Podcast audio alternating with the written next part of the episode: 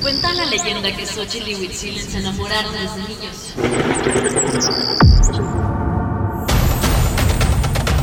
Cuenta la leyenda que Xochitl y Huitzilen se enamoraron desde niños.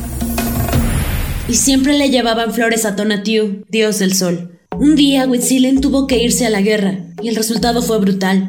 Había muerto. Xochitl, triste y devastada, le pidió a Tonatiuh que le ayudara a reunirse de nuevo con él. De inmediato el poderoso dios, con un rayo, la convirtió en una flor de color amarillo. Esa flor que abría sus 20 pétalos cada que la visitaba un colibrí. Era Huitzilin, su eterno amor, y que a través de los siglos siguen estando siempre juntos. Es así como nace la flor de cempasúchil, esa que gracias a su olor inconfundible guía cada 1 y 2 de noviembre a todos nuestros seres queridos que se nos adelantaron en el camino. Esos que nos hicieron sonreír, llorar o simplemente que nos hicieron disfrutar de la vida.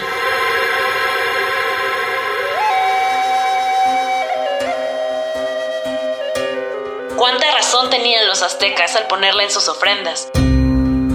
Para simbolizar la vida y la muerte, esa misma que los mexicanos siempre recordamos con largos caminos de pétalos para anunciar la llegada de aquellos que amamos con locura y que ahora nos cuidan desde el más allá.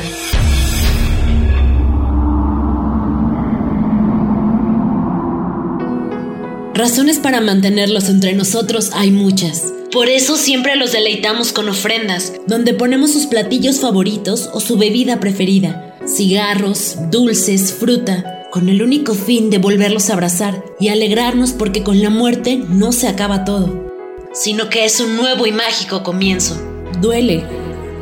Sí, porque con cada recuerdo nuestras lágrimas son testigos del amor que les dimos, y a diferencia de los aztecas, quienes hacían rituales para honrar a sus muertos durante la época de la cosecha, nosotros lo hacemos cuando las alfombras naranjas nos invitan a pasar a un nuevo ciclo, a una nueva dimensión una galaxia donde con cada vela se ilumina el camino para consentir las almas de aquellos que nos hicieron volar, de aquellos que por un instante nos hicieron voltear a ver las nubes, para mandarles un beso a esas personas que fueron muy especiales.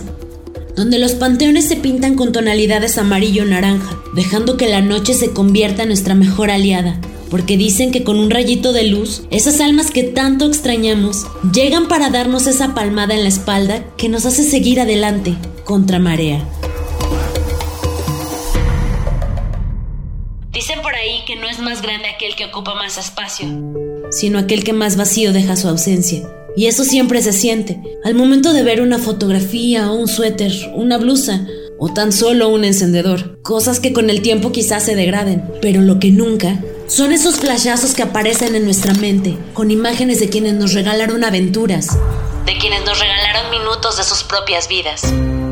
Cempasúchil, que viene del náhuatl Xochitl y que significa 20 flores o varias flores, es la fiel amiga que siempre nos acompaña en los momentos de pena y también en los tiempos de gloria, con la misión de atesorar de por vida a todos aquellos que se robaron nuestro corazón para siempre.